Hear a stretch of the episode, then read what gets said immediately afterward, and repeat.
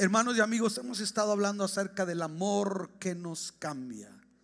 El amor de Dios manifestado en el amor hacia los hijos. El amor de una madre por su familia. Pero hoy quiero hablar acerca de el amor por la obra de Dios. El sábado estaré hablando del amor de pareja y el otro domingo estaremos hablando del amor de los hijos. Pero hoy quiero hablar acerca del amor por la obra del Dios. Levante sus manos y diga, Señor, dame amor. Dígale, dame amor por tu obra. Levante sus manos y oremos. Señor, te damos gracias por tu palabra. Tu palabra es la verdad. Tu palabra no vuelve a ti vacía, sino que ésta hace lo que tú quieres que ella haga. Nos sometemos a ti para pedirte que el Espíritu Santo nos hable, nos dirija, nos guía. Oh Espíritu Santo, manifiéstate en nosotros y mientras exponemos tu palabra. Señor, toca cada vida. Nuestros amigos a través de esta transmisión, bendice sus vidas. Glorifícate de una manera especial en el nombre de Jesucristo y para gloria tuya lo pedimos, Padre, y te damos gracias. Amén y amén. Dele un aplauso a Jesús. Y ocupe su lugar, por favor. El amor por la obra de Dios. Escuché a una mujer sabia decir que ella en su soltería quería esperar hasta encontrar un hombre que amara más a Dios que cualquier otra cosa. Dice, porque si encuentro una persona que es capaz de amar más a Dios, que a cualquier otra cosa, yo estoy seguro que ese hombre me va a hacer muy feliz. Está comprobado que cuando nosotros tenemos un anhelo, un amor por lo divino, la gente a nuestro alrededor va a ser bendecida. Una persona que tiene una relación firme con Dios, una relación donde Dios es lo un número uno, esa persona va a ser una bendición a toda la gente que le rodea. Y el día de hoy estamos hablando lo que es el amor por la obra de Dios. ¿Qué entendemos por la obra de Dios? En el Antiguo Testamento el amor por la obra de Dios es un plan de Dios para toda la humanidad, pero a través de un pueblo, el pueblo de Israel. Ese pueblo ha sido elegido para hacer la luz para la humanidad y a través del pueblo de Israel el propósito de Dios era traer el conocimiento de Dios a toda la humanidad. Pero primero Dios tiene que trabajar con ese pueblo. Y algo bien importante dentro de esa relación es la comunión o la relación, vamos a llamarlo ceremonial o litúrgica, la manera en la que el pueblo de Israel interactúa con Dios. De tal manera que en el contexto del Antiguo Testamento, la obra de Dios es un pueblo viniendo a presentarse delante de Dios en un templo donde ofrecen sacrificios y donde les es dada a conocer la palabra de Dios, revelada como la ley de Moisés en ese contexto. Y el pueblo vive por lo que los mandamientos de Dios les dicen. Y la transformación del pueblo, escuche, de la transformación del pueblo, de el hecho de que el pueblo logre ser un pueblo que sea formado al propósito divino y abrace el plan de Dios, de eso depende en el Antiguo Testamento que el mundo pueda conocer a ese Dios de amor que se manifiesta como el Dios de Israel. En el Nuevo Testamento la Biblia nos dice que Dios ya no habita en, en templos hechos por manos de hombre.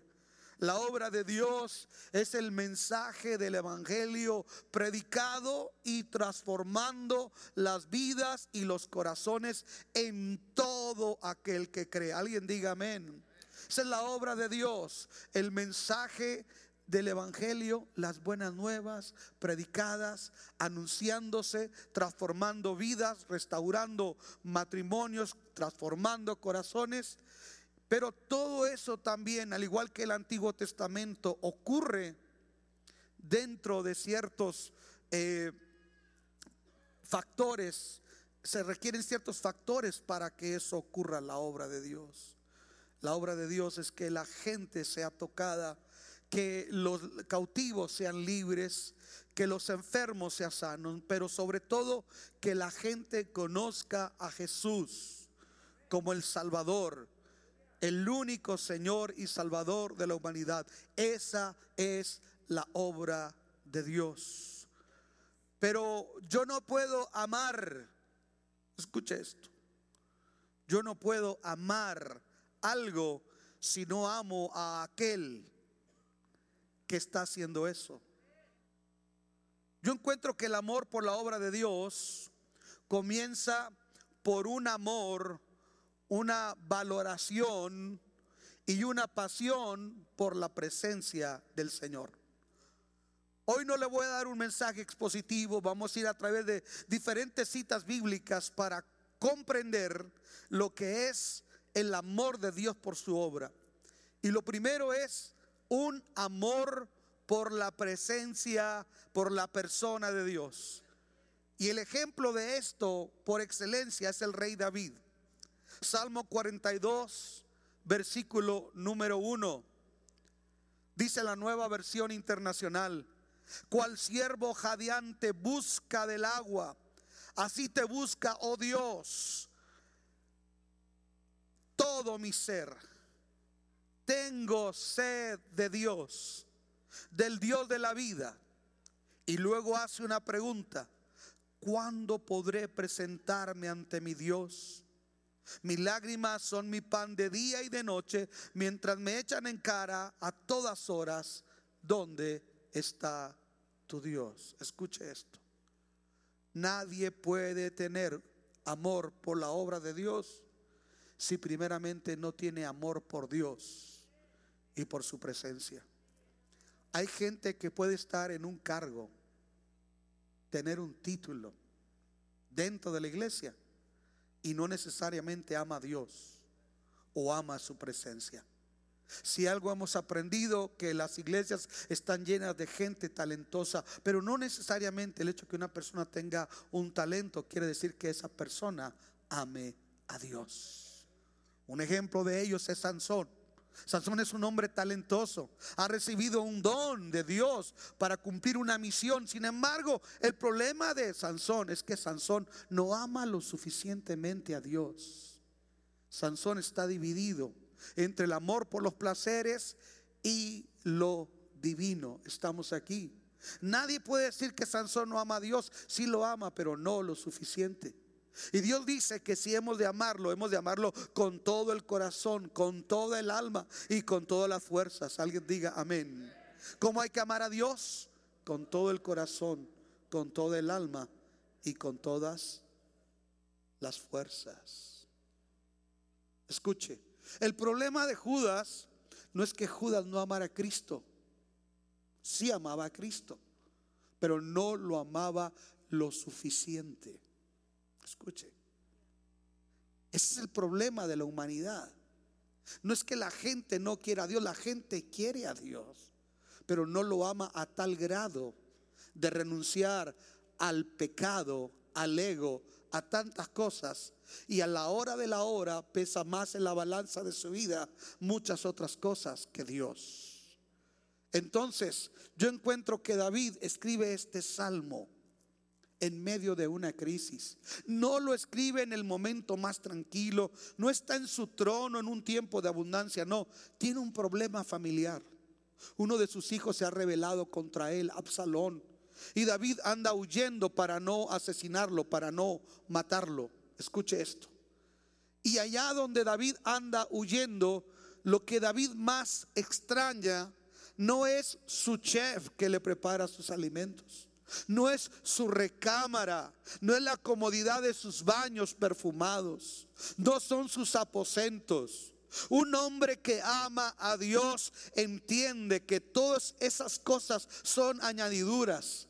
Pero David compara su situación a la, a, la, a la, de un siervo, o mejor dicho, de una sierva. En el original hebreo no aparece la palabra siervo, sino sierva.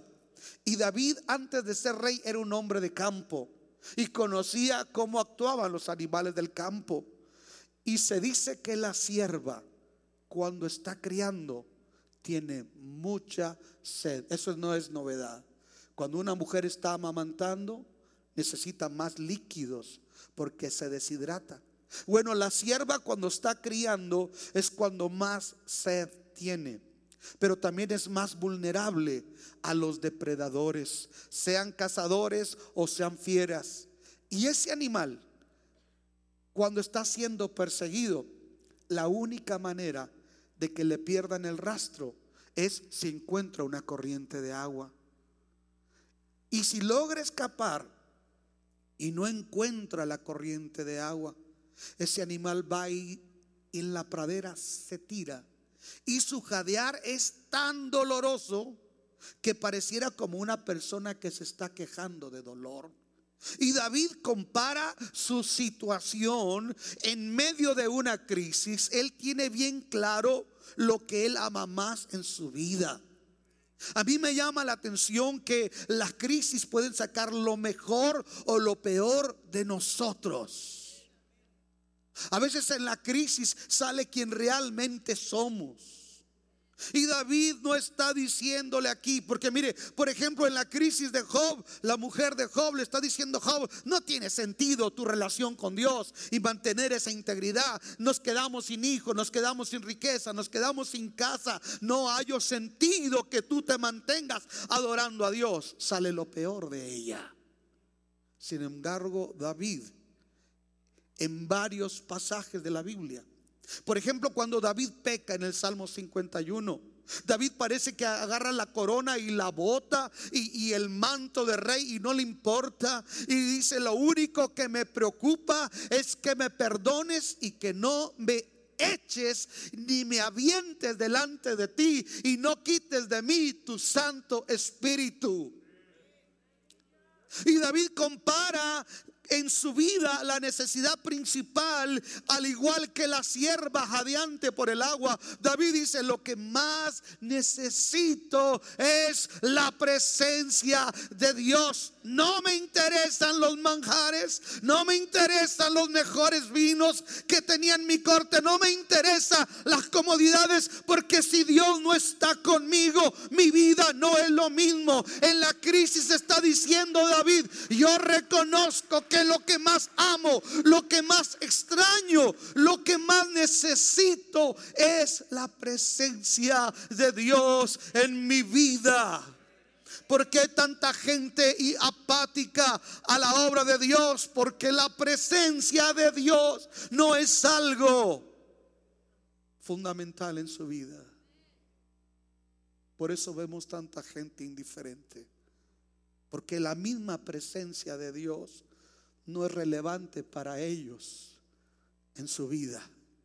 Por eso David dice, fueron mis lágrimas, mi pan de día y de noche. ¿Sabe qué quiere decir? No me interesaban los manjares. Lo que me interesaba era dónde está mi Dios. Y él habla eso porque en ese contexto aunque David sabe que Dios es omnipresente, sin embargo David tiene un amor por la obra de Dios y David le, encantaba, aunque él no era un levita, ir al tabernáculo y adorar a Dios en el tabernáculo de reunión donde estaba el arca del pacto del testimonio. Ahí estaba el deleite del monarca. Imagínense qué bendición sería para los Estados Unidos si tuviéramos gobernadores que antes de ir a consultar cómo amaneció Wall Street, antes de ir a consultar a sus asesores, fueran a la presencia del Señor. Eso era lo que hacía David, iba a la presencia del Señor. Por eso Israel tenía victoria bajo su reinado. Yo oro que amemos la presencia de Dios. Usted puede decir, yo soy reformado y me quedo solamente con la omnipresencia. Ese es un concepto muy pobre. Porque el Nuevo Testamento me enseña que Él se manifiesta. No solamente está presente en todo, sino que Él se manifiesta. Nosotros creemos en un Dios que se manifiesta. En un Dios que dice no se muevan hasta que sean investidos con el poder de lo alto, presencia, manifestación de Dios para llevar a cabo su obra. Primero, amor por la presencia del Señor para poder amar la obra de Dios. Segundo, entonces viene un amor por la casa del Señor. Salmo 84, versículo 1 y 2, dice el rey David, cuán hermosas son tus moradas, Señor Todopoderoso. Anhelo con el alma los atrios del Señor. La versión Reina Valera 60 dice, ardientemente anhela mi alma los atrios de Jehová. Dice David en la nueva versión internacional, casi agonizo por estar en ellos. Con el corazón, con todo el cuerpo, canto alegre al Dios de la vida. Ahora entiende por qué David tenía un corazón conforme al de Dios. Porque David nos deja ver que no solamente amaba la presencia, amaba lo relacionado con Dios. Y lo, lo, relacionado con Dios tiene que ver con la casa del Señor, el templo del Señor. Y David, hermano, decía que él anhelaba. Anhelar no es un simple deseo, es una necesidad profunda. Se lo pongo, el ejemplo más claro de anhelo es cuando estamos enamorados. Quería verla, ¿sí o no?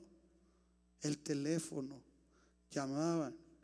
Ay, cuelga tú. No, tú. No, tú primero. Aló anhelaba. A mí, mis hermanos todavía se acuerdan y me la riegan. Porque dicen que yo me la vivía con una canción que decía, Oh, Dana, yes, we belong together. Uh, los religiosos. No lean nunca el libro de cantares porque se van al mundo. Pero me dicen, y si es cierto, le envío un saludo a la mujer más bella, a mi esposa. Porque han pasado los años, ya el pelo negro de blanco se pintó y la teja se cayó, pero aún sigo enamorado de ti, mi linda esposa. ¿Y cuántos recuerdan ese anhelo de irla a ver? Ah, no hay aquí gente enamorada. Se bañaba con agua fría. Aquí está el doctor Luis Galindo. Se bañaba con agua fría en la llave de la vecindad. Jabón Fab. Y quedaba el pelo negro, negro. Pero no sentía frío porque estaba apasionado. Alguien diga amén. No sé qué perfume usaba, pero se ponía mono porque, ay, siete machos, siete machos muertos sería. Entonces, pero porque hay un anhelo, una desesperación que quiere que llegue esa hora. Recuerdo cuando recién me convertí. Eran misioneros que iban de la iglesia The Door que está aquí abajo del freeway yo tenía 19 años y, el que me habló de Cristo tenía 26, era el pastor enviado un matrimonio, él 26 años, yo 19. No hablaba bien español, era México-americano. Y predicaba y decía, chequéate, brother, chequéate el corazón. Y yo, Dios me tocaba a través de ese chequéate. Y todo lo que él cantaba, hermano, tenía un pandero, no había grupo de alabanza. Y todo lo que hacía era alabaré, alabaré, alabaré. Cantaba feo, pero yo sentía el poder de Dios. Y que Dios me toca Y estando en el trabajo yo quería que llegara la hora de ir a la iglesia. Y cuando usted tiene anhelo, no hay nadie feo. Y que nadie hablara algo del pastor Willy, que era mi pastor, porque para mí, ¿cuál apóstol Pablo, hermano? No, cuando usted ya no tiene amor, hasta usted hace, sí, viejo desgraciado, lo dijo por mí. Aló. Cuando usted anhela, no hay feos en la obra de Dios. Cuando usted anhela, no hay murmuración en la obra de Dios. Cuando usted ama la obra de Dios, usted tiene bien puesto el enfoque y sabe a quién se debe su servicio y su amor por la obra del Señor. Los que no se pudieron escapar antes de yo comenzar a predicar, too late, te va a tocar anhelo los atrios de la casa del Señor. Anhelo tu casa. ¿Sabe? En los Estados Unidos, en la pandemia, se cerraron miles de iglesias para siempre. Para siempre. Todos los días se cierra uno a dos templos en los Estados Unidos. La gente pierde el anhelo y la gente cambia su anhelo. El anhelo está en el hobby por un equipo deportivo, en el hobby por un entretenimiento, en el hobby, escuche esto, eh, eh, yo no sé, yo no, yo no puedo competir con ninguna otra iglesia, perdóneme la palabra, eso sería absurdo querer competir con iglesias. Dios le dio una gracia especial al pastor Charles Neiman. Dios le dio una gracia especial al pastor Chris Richard. Dios le dio una gracia especial al pastor que está aquí en la esquina o el que está aquí al frente o el de la First Baptist Church o el First Methodist Church o hasta el de Church of Fried Chicken. Pero con quien realmente yo encuentro que, que sí tenemos que competir, válgame, es con su hobby, mi hermano. Es con tu hobby, con tu becerro de oro. Que bajo predicadores herejes y afiebrados te han vendido una gracia que te ha vuelto negligente. Escuche, cada vez hay menos gente que anhele los atrios del Señor. David está diciendo, mejor es un día, se lo voy a poner de esta manera, prefiero estar en el lobby viendo en la pantalla un culto que estar mil días de domingo viendo a los Cry Boys. A su nombre. A San Francisco también. A Green Bay también. Al Santos de Torreón, porque sé que tú quieres de Torreón.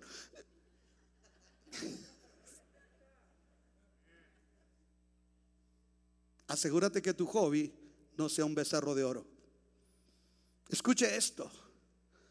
El amor por la obra de Dios implica amar la casa, amar eh, los atrios. Yo no sé cuántos dan gracias que, tenemos este lugar. Yo sé cuántos saben lo que, lo que significa lo que, lo, que, lo que ha costado construir, sostener este lugar. Yo no sé cuántos de ustedes saben, esto no está unido por pegamento o por soldadura. Detrás de esto hay esfuerzo y sacrificio de mucha gente antes de muchos de nosotros. Cuando tenemos el amor por la obra de Dios, entonces nosotros queremos dejar un legado. Quiero que vea conmigo en primer libro de Crónicas, capítulo 28, versículo 8, está hablando el rey David en los preparativos del templo. Y dice, en presencia de Dios que nos escucha y de todo Israel, que es la congregación del Señor, hoy les encarezco que obedezcan. Mire David, sabe que le queda poco tiempo y le dice, les encarezco que obedezcan cumplidamente todos los mandamientos del Señor su Dios Así poseerán esta hermosa tierra y se la dejarán en herencia perpetua a sus hijos. Le hago una pregunta, ¿qué legado le estás dejando a tus hijos? ¿Qué le estamos modelando como legado? Y tú, Salomón, hijo mío, reconoce al Dios de tu padre. En otras palabras, mi hijo, Dios no tiene nietos. Él ha sido mi Dios, pero que sea el Dios tuyo. Reconócelo al Dios de tu padre. Sírvele de todo corazón y con buena disposición. Pues el Señor escudriña todo corazón y discierne todo pensamiento. Si lo buscas, te, permitirá que lo encuentres. Mira la clave de David. Búscalo, mijo, y lo vas a encontrar. ¿Qué estrategia le está hablando ahí del crecimiento? No, le está hablando presencia de Dios, amor por lo de Dios. Y luego le dice en el versículo 10, ten presente que el Señor te ha escogido para que le edifiques un templo como santuario suyo. Así que anímate, pon manos a la obra. Luego David entregó a Salomón el diseño del pórtico del templo, de sus edificios, de los almacenes, etcétera, etcétera. David está dejando un legado por amor a la obra. Un legado por amor a la obra. Quiero hablar de un tema sensible. Si hay una realidad, es que muchos de los hijos de los cristianos se están perdiendo. Se están perdiendo. No solamente ya no vienen a la iglesia, muchos están muriendo de espaldas a Dios. Eso es fuerte lo que le estoy diciendo. Las estadísticas dicen, el encuestadora Barna dice que de cada tres jóvenes que visitan la iglesia, dos se van a ir para perderse y nunca van a regresar. Dos se van a perder. Algo está pasando. Yo veo aquí un padre que ama y quiere dejar un legado porque ama la obra de Dios y dice, yo me voy a ir, pero yo quiero, es como si David está diciendo, yo quiero evangelio para mis hijos y para los hijos de mis hijos. Yo quiero que tengamos la actitud diligente de lo que es buscar al Señor. Escuche, como está encaminándose los Estados Unidos, nos está llevando a un tiempo de crisis, donde no estamos dejando un legado espiritual por amor a la obra de Dios y por amor a nuestros hijos. Siguiente punto, el amor por la obra de Dios también se refleja en que estamos dispuestos a hacer un esfuerzo y amar de tal manera la obra de Dios a no solamente decirlo de labios, sino desprendernos de lo material, porque amamos la obra del Señor. Primer libro de Crónicas, nomás dele una vuelta a la hoja, ahí está el capítulo 29 de la última lectura que leímos. Primer libro de Crónicas, capítulo 29, versículo 2 al 5. Está hablando el rey David y está diciendo con mucho qué? Con mucho esfuerzo, no porque me sobra. Con mucho esfuerzo he hecho los preparativos para el templo de Dios. He conseguido oro para los objetos de oro, plata para los de plata, bronce para los de bronce, hierro para los de hierro, madera para los de madera y piedras de ónice piedras de engaste, piedras talladas de diversos colores, piedras preciosas de toda clase y mármol en abundancia.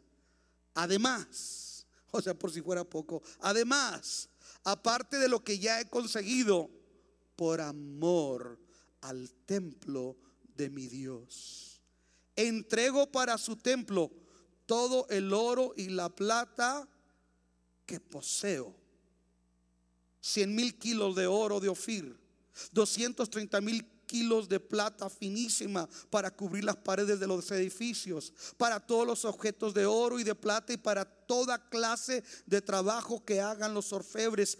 Y luego dice David, ¿quién de ustedes quiere hoy dar una ofrenda al Señor para la construcción del templo en su contexto? ¿Qué es lo que me llama a mí aquí la atención? Dos cosas. Número uno, Dice David, estoy dando con esfuerzo. Estoy dando con esfuerzo. Cuando yo doy lo que ya no me sirve, no es esfuerzo. Cuando yo estoy dando de lo que me sobra, no es esfuerzo. Dice el Evangelio que un día Jesús fue y se paró junto al lugar donde traían las ofrendas, junto al arca de las ofrendas.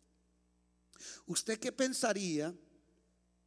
No sé si se pueda parar rápidamente un ujier por ahí o alguien que me ayude rápidamente. Con, córrele, córrele, córrele, usted que anda muy guapo.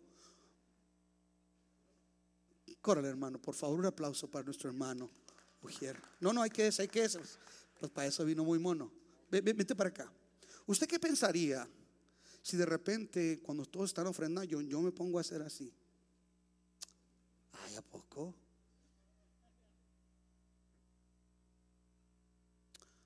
¿De veras? ¿Eso ganas? ese estudiismo? Mm.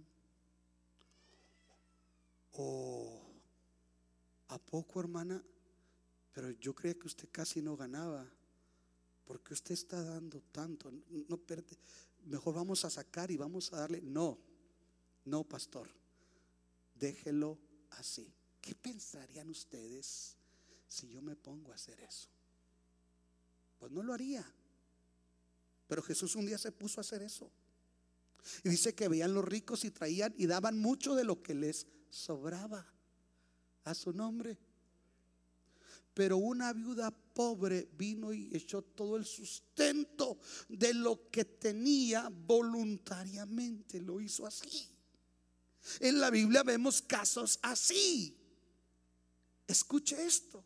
Y cuando esa mujer hace eso, Jesús detiene eh, el momento del ofertorio. Dice, un momento.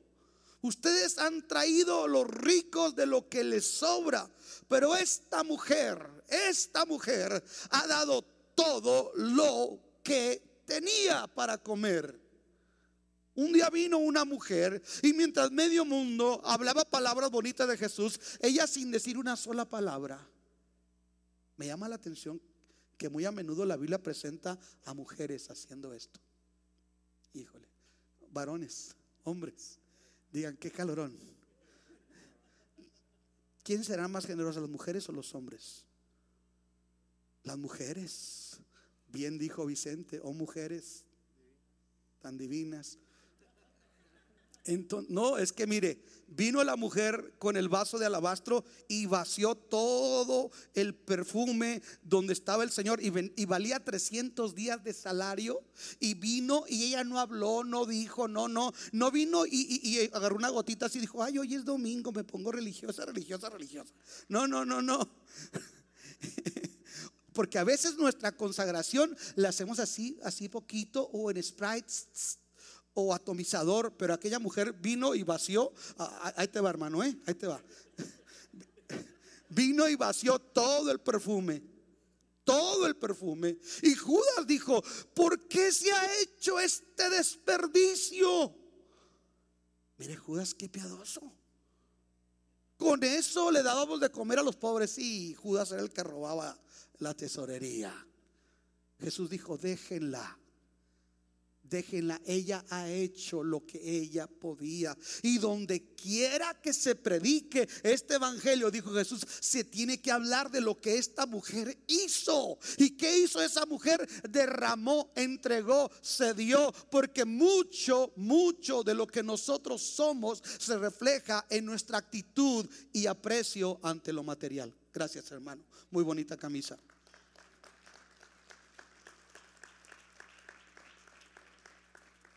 David dijo, yo he dado con todas mis fuerzas. Nadie puede dar con todas sus fuerzas si no ama. Yo dije, si no ama. La semana pasada hablamos de mujeres que cambiaron la historia porque amaban. Cuando usted ama, yo dije, cuando usted ama, usted va a ir la milla extra. Usted no se va a quedar solamente en te alabo y te bendigo y te glorifico. Bueno, hay unos que ni siquiera le sacas un un amén con tirabuzón. Mucho menos le vas a sacar algo más. Alguien diga amén. Dígale, me pasó rozando, pero es para ti. Te hablan a ti, condenado. Déjeme brinco al siguiente tema porque este ofende mucho. y, como que se pone un ambiente tenso, pero déjeme le digo una cosa, fuera del contexto religioso, el contexto secular, quien le contrata revisa mucho en el buró de crédito cómo se maneja usted porque la manera en que manejamos el dinero habla mucho de quien nosotros somos. Y David dice, yo no solamente amo su presencia, yo no solamente amo el tabernáculo, yo quiero que Dios habite en un lugar especial, la manifestación de su presencia, porque yo sé que los cielos de los cielos no pueden contenerle, pero al menos donde Dios se manifiesta, donde oramos, donde interactuamos, queremos hacer un lugar digno de Él. He estado en templos donde no hay ni papel para el baño, hermano. Ah, pero mucho. Y yo digo, sí, muy religiosos muy religiosos y, bueno, hay tantas cosas. Y no es por falta de que haya, sino es por falta de un verdadero compromiso, de entender que donde Dios se manifiesta, se procura que esté limpio, que esté agradable. No sé si me está entendiendo, que haya algo presentable, porque eso habla también de nuestra valoración.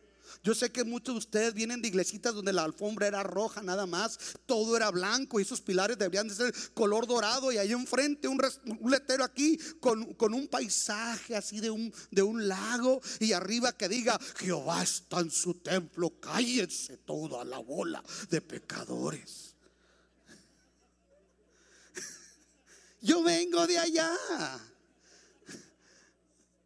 Yo sé lo que te estoy diciendo.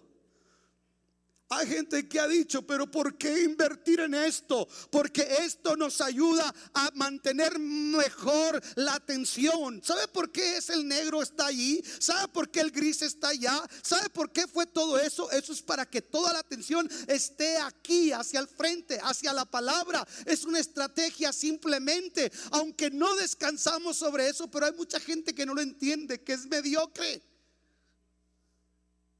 I'm sorry, but excuse me. No, las paredes deben ser blancas, blancas. Y cuando se para un muchacho o alguien al baño, todo el mundo lo miró.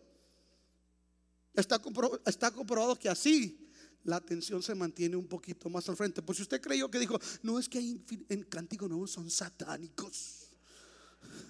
Mira cómo tiene negro. Bueno, si el negro fuera del diablo, Dios no usara a T.D. Jakes.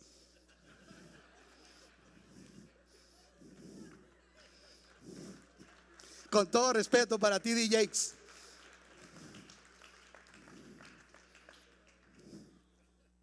Yo que más quisiera ponerle piso de mármol, que de ahí de su carro llegara un robot y lo sacara. Bienvenido a Cántico Nuevo. Pero déjeme le digo una cosa. Las estadísticas dicen que los Estados Unidos solamente en, el ámbito anglosajón, esta encuesta es en el ámbito anglosajón, todo lo que ocurre en el ámbito anglosajón es totalmente diferente a lo hispano. En el ámbito anglosajón solamente el 20% sostiene financieramente la obra de Dios fielmente ofrendando, diezmando, apoyando. Solamente el 20% en el ámbito anglosajón, el generoso, el diligente. Pero cuando se llega con Juan Pueblo, Mire, imitamos del blanco ponernos el tatuaje, el piercing, el pantalón roto, todo. Ah, yo me he tomado con gente que ni siquiera habla inglés, pero dicen, amén. You know, se nos pega. Pero no se nos pega lo generoso. Pero no se nos pega la diligencia del amor por la obra de Dios. Por eso a veces cuando me dicen, miren, miren, este modelo de esto, que la iglesia que es anglosajona, le digo, mira, cuando se trata de Juan Pueblo es muy diferente. A Juan Pueblo tenemos que instruirlo, primeramente. Porque venimos de una cultura donde decíamos, mi hijo, a la vieja, ni todo el amor, ni todo el dinero. Aunque no digan amén. En el ámbito hispano, se cree que de 20 baja a 15%. Lo demás, como dijo aquel santo profeta, yuhu, nos pasamos al próximo. El amor por la obra de Dios, amados hermanos, implica estar dispuesto a seguir a Jesús. Porque aquilatamos lo que Él ha hecho en nuestra vida. Repita conmigo.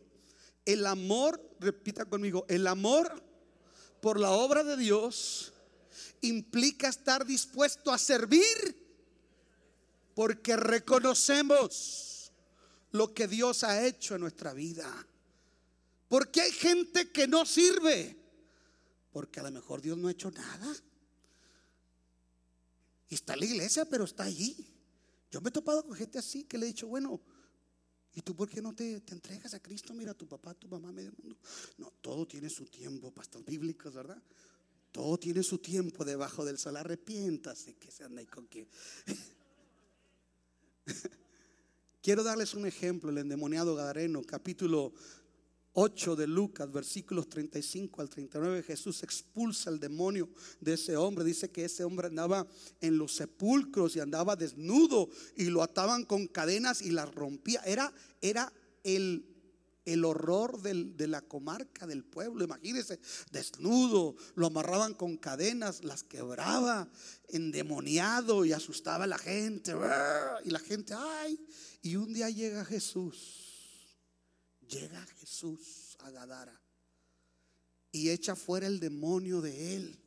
Y dice que todos los demonios antes de salir, porque era una legión, le dijeron, déjanos, entramos en los puercos. Mire, y Jesús les dijo, está bien, vayan. Se metieron los puercos, ni los puercos los aguantaron. Y ahí nace el jamón endiablado. Se aventaron, se aventaron los puercos al precipicio. Yo no sé cómo hay gente que dice, no me echen fuera a mi demonio, así déjeme. Los, los puercos no los aguantaron. Pero uno de ustedes quiere estar endemoniados así, muy contentos, muy monos, porque hay endemoniados religiosos. Mm. Y mira los habitantes de Gadara, eh, los habitantes de Gadara son los esos que tienen esos letreros que dice, en esta clase, en esta casa no nos hable del evangelio, aquí todos estamos endemoniados. Porque dice que cuando cuando vieron lo que había ocurrido, en lugar de decir gloria a Dios y amar la obra de Dios, le dijeron a Jesús, no, vete de aquí, vete, no, vete de aquí, vámonos. Y Jesús se fue. Pero antes de irse, dice que ahí estaba aquel hombre ahora bañadito, cambiadito, perfumado, escuchando a Jesús. Escuche esto, esto me habla de transformación. Yo no sé eh, cuántos de ustedes saben lo que Dios hizo en su vida. Vamos a ser honestos. Lo que Dios hizo en tu vida. ¿Dónde estabas tú antes? ¿Dónde estás hoy? Yo no tengo reparo en decirlo. Yo no soy hijo de pastor ni de superintendente, mucho menos de profeta. Yo vengo de las drogas, yo vengo de los vicios. Yo no merecía estar aquí, pero un día que le cuento, llegó Jesús a mi Gadara y echó fuera los demonios y rompió mis cadenas y quebró mi, ah, quebró mi adicción porque yo sé para mi vergüenza lo que es llorar, querer dejar un vicio y no poder. Sé lo que es durar 15 días limpios y cuando vuelves a caer te sientes una basura. Yo sé lo que es ver en la familia llorar por suicidios, por la droga. Yo sé lo que las drogas hacen. Por eso cuando Cristo llegó a mi vida y me cambió a través de aquel pastor que me habló del Evangelio, que no hablaba buen español, pero Dios me tocó. El día que Dios me tocó, igual que este Gadareno, cuando Jesús ya se iba, yo me imagino al Gadareno, hermanos, ya cambiado, encantado con Jesús. Y de repente Jesús dice, amén nos vamos. Y se empiezan a subir en la barca. Y yo me imagino que llega el gadarero dice, yo, yo también quiero ir. Yo voy contigo. Déjame, soy tu esclavo. Déjame, soy tu siervo. Porque la gente que ha recibido algo de Dios, la gente que tiene testimonio de que Dios ha hecho algo, escuche, no puede quedarse pasivo, no puede quedarse indiferente, quiere servir al Señor porque ama la obra del Señor. Yo no entiendo mucho de ustedes. Perdónenme, pero discúlpenme. Esta va para los calentabancas. Sí, para ti. Tú. El que está sentado al lado del otro. Que también calienta banca. A la Big Brother, para ti. Sí, a ti te digo. Alguien que ha experimentado algo de Dios tiene que hacer algo. Aquel hombre dijo, aunque sea me voy como tu siervo. Y Jesús le dijo, ve a los tuyos y cuéntale lo que Dios ha hecho en tu vida. Hay unos que ni sirven adentro ni sirven afuera hablándole a la gente de Cristo. Vamos a empezar a tocar, ¿no está por aquí mi pianista? Lo más tenue, lo más suave, porque vamos a rematar con todo. No les digas, hoy pegamos y nos vamos. Pon algo ahí de Diblasio que.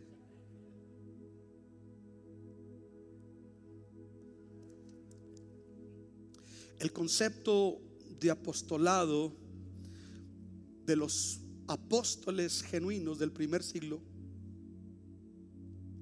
me llama mucho la atención porque Jesús dijo, ya no los voy a llamar siervos, que es lo que quería hacer aquel endemoniado. Ya no los voy a llamar siervos porque el siervo no sabe lo que ha de hacer su Señor, pero los voy a llamar amigos. En relación al Antiguo Testamento, cuando Dios dice, no le habré de decir a mi, a mi amigo Abraham lo que he de hacer. Somos amigos en cuanto a revelación del propósito de Dios. Jesús dice, les estoy dando el privilegio de que sepan lo que vamos a hacer. Vamos a hacer. Lo voy a hacer a través de ustedes, pero ellos no perdieron el piso. Ellos siguieron considerándose como esclavos del Señor. Romanos capítulo 1, versículo 1 en el original griego, cuando dice Pablo siervo, es la palabra doulos. Y la palabra doulos está diciendo Pablo esclavo de Cristo Jesús. Esclavo. Aquellos esclavos entendían. Un esclavo no se pertenecía a sí mismo, no tenía una agenda personal. No eran sus anhelos de realización la prioridad en su vida no eran sus anhelos de realización. Hoy mucho de los reels que yo veo en Instagram, en Facebook, mucho de las frases que salen predicadores mediáticos hablando, apelan mucho al humanismo, a tu realización. Ah, si ahí no te valoran, otro sí te va a valorar. No, escuche, pero no están diciendo, niégate a ti mismo, carga tu cruz, porque eres un esclavo de Jesús, porque eso no vende, lo que vende vendes que te diga que en ti hay un campeón. ¿Sí? Tú eres una Débora. Serás una devoradora. Dragona. Pero todas esas frases venden. Por eso algunos de ustedes que han llegado de círculos muy, muy místicos, casi llegaron así. Uh, uh, uh, Soy un campeón me decretaron, oh Rambo, saca la bazooka y te das cuenta de tu realidad. Que si tú no te niegas a ti mismo, no cargas tu cruz, no hay éxito en la vida cristiana. Hay que negarse a sí mismo. Un, un esclavo no tiene agenda personal. Un esclavo hace lo que dice su amo. Hoy nosotros queremos que Dios se meta a apapachar y a consecuentar lo que nosotros hacemos. Yo ya no oro para que Dios bendiga lo que yo hago. Yo mejor le digo, ayúdame a saber y hacer lo que tú ya has bendecido. ¿Dónde está la iglesia que ama la obra de Dios y que quiere ser sierva? ¿Dónde está la iglesia que, ah, que quiere ser esclava de la cruz de Cristo? Quiero honrar la memoria de Timoteo Aponte boricua de nacimiento, mexicano de corazón, toda su vida después de salir de Teen Challenge en Nueva York, se vino a esta frontera y toda su vida lo dedicó al campo misionero y haciendo retiros y campamentos espirituales para que los jóvenes experimentaran el bautismo del Espíritu Santo en el retiro de Tesiáchico, de Tinajas. Ese hombre, hermano, yo la última vez que fui a Tinajas le dije, usted Lázaro. Iban como cinco veces que se iba a morir y no se moría. Pero anoche sí murió. Pero ese hombre tenía una pasión. Yo no sé cuánto conocieron a Timo Aponte. Levanten su mano. Una pasión por la presencia del Señor. Y, a los parejitas, no, aquí vino a buscar al Señor. Aquí no vino a andar de calnú. Así hablaba él. Escuche. ¿Sabe una cosa? Cuando veo a ese hombre, digo, ese hombre lo dejó todo. Literalmente todo por ir a la Sierra Tarumara y predicar el Evangelio, porque era esclavo de Jesús. A veces quisiera decir los nombres, pero tengo que ser ético. Muchos predicadores que ustedes están escuchando te están intoxicando con humanismo. Te están intoxicando con un evangelio místico que no es el de la teología crucis de la Biblia. No hay gente que diga hoy no, que no se haga mi voluntad, sino que se haga la tuya. ¿Dónde está la gente que ama la obra de Dios y están dispuestos a ser esclavos por la causa de Jesús? Por último, ¿qué es lo que nos impide a nosotros ser esclavos de la cruz? de Cristo. Escuche. Mm. Yo encuentro que Pablo un día se tuvo que despojar de todo su ego, de todo su orgullo, de todo su abolengo, de todos sus logros, de el embriaguez del éxito y la realización en este mundo. Y en el capítulo 3 de Filipenses, versículo 4, Pablo escribe estas palabras. Yo mismo tengo motivos para jactarme, para tener confianza. Si cualquier otro cree tener motivos para confiar en esfuerzos humanos, yo más. Soy circuncidado al octavo día del pueblo de Israel, de la tribu de Benjamín, hebreo de pura cepa, boricua con mancha de plátano, dijo aquel, con el, diríamos nosotros, con el nopal en la frente, aunque digas a mí, you know. En cuanto a la interpretación de la ley, dice fariseo de fariseos. En cuanto al celo perseguidor de la iglesia, en cuanto a la justicia que la exige la ley, era intachable. Sin embargo, para todos aquellos lascurain de los monteros, nacidos en cuna de plata, que están aquí y que no se quieren ensuciar las manos por la obra de Dios, mira lo que dice Pablo. Sin embargo, todo aquello que para mí era ganancia, ahora lo considero como pérdida por causa de Cristo. Es más, todo lo considero pérdida por razón del incomparable, incomparable valor de conocer a Cristo Jesús, mi Señor. Por hoy lo he perdido todo y lo tengo por estiércol a fin de ganar a Cristo. Hago un paréntesis. ¿Será que estaremos idolatrando cosas que deberían de ser estiércol en un discernimiento correcto? En el versículo 10 dice el apóstol San Pablo, lo he perdido todo a fin de conocer a Cristo, experimentar el poder que se manifestó en su resurrección, participar en sus sufrimientos y llegar a ser semejante a Él en su muerte. Eso es lo que era Pablo. Eso es lo que era Pablo. O sea, Pablo dice, mira, si alguien tiene que jactarse, yo fui. Yo, yo batallo cuando oigo gente que dice, no, hermano, es que una vez me dijo uno, Javier está de testigo, usted debería darle gracias a Dios que ya no soy como era antes. Ah, y si no, ¿por qué? No, ya lo hubiera golpeado. Le dije, uh, pues imagínate, yo era solo también, pues vamos a ver cómo nos toca. Y Javier era, era, era fresa del chami, olvídate. Era junior, no hombre, pues a veces, a veces es estiércol de lo que fuimos, de lo que logramos. No es que yo era diputado, no es que yo era judicial federal, no es que yo era amigo íntimo de Justin Bieber. Ya dejémonos de cuentos. Dios está requiriendo de gente que le ame por encima y que esté dispuesto a dejar cosas atrás que no te permiten. Mire, déjeme le digo algo.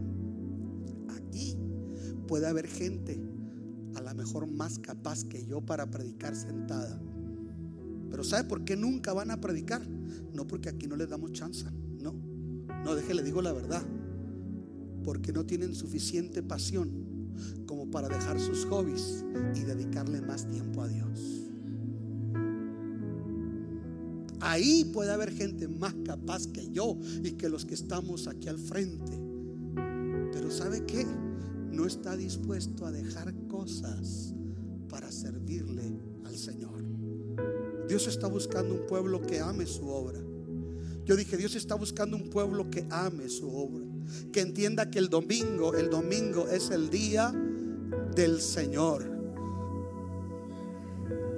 Que entienda que Dios honra a los que le honran que entienda que lo que yo vivo deja un modelo a la generación que viene detrás.